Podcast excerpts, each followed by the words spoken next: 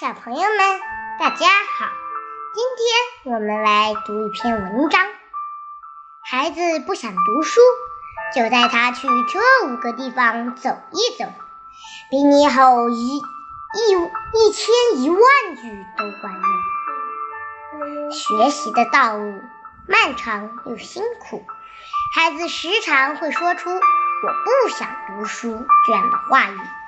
而父母也习惯了用这样的话语去回复孩子：“不读书，你将来能干什么？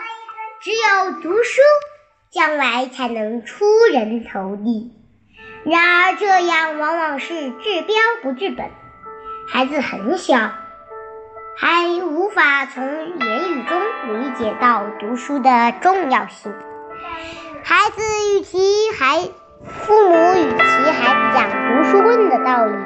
不如去，不如带孩子去这五个地方走一走，比说教强百倍。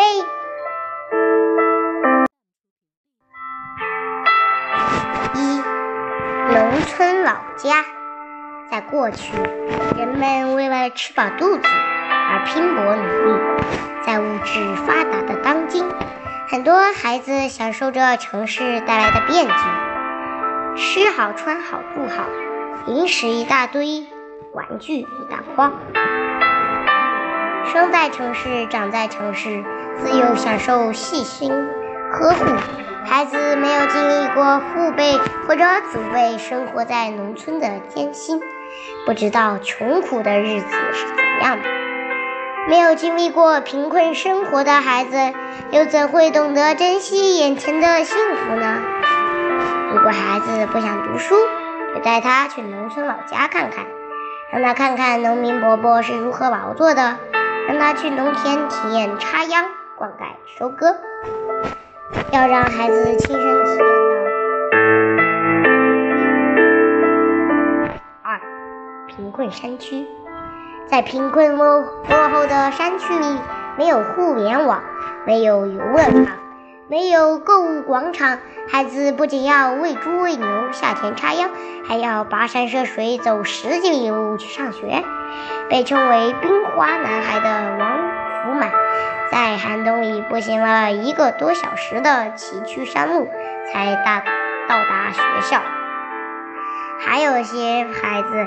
在飞檐走壁的求学，要攀下近三十米高的悬崖，前往两公里外的学校上学。可这些孩子很早当家了，他们没有时间玩耍，因为手里的活一直都没有停过。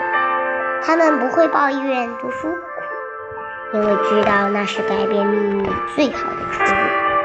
即使上学的路再远再危险。也一定要去带孩子去贫困山区看看这些孩子，让孩子想一想，每天都有专人接送，还得人哄着去学校，这应该？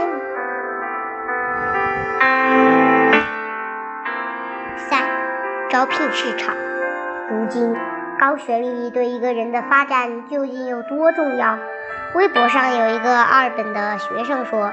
找工作时去参加一名名一家民企的招聘会，没想到发言人第一句话就是：“我们我们本本次我们招聘的对象是九八五二幺幺的学生，非九八五二幺幺的学生可以离场了，不想耽误大家的时间。”对方嫌弃的表情和挥手的动作。仿佛多看一眼简历都是浪费感情。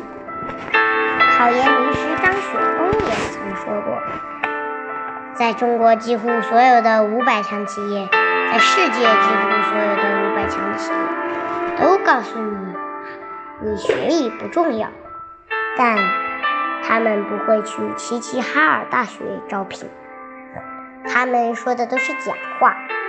你瞧，没有高学历。连入学、入场通行证都没有，学历就是一张优先通行证，让孩子有机会选择不同的入口，并且被准许进入。如果孩子不想读书，不妨带他去招聘市场转一转，在这里，孩子可以直观感受到学历的重要性。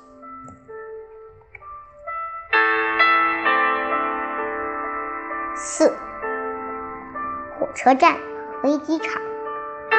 考研名师张雪峰曾经说过这样一段话：如果孩子不想读书，你可以带他去四个地方：客运汽车站、火车站、高铁站和机场，让他们去看看挤大巴车的人群穿什么样的衣服、抽什么样的烟、嘴里说什么样的话，再带他们去火车站、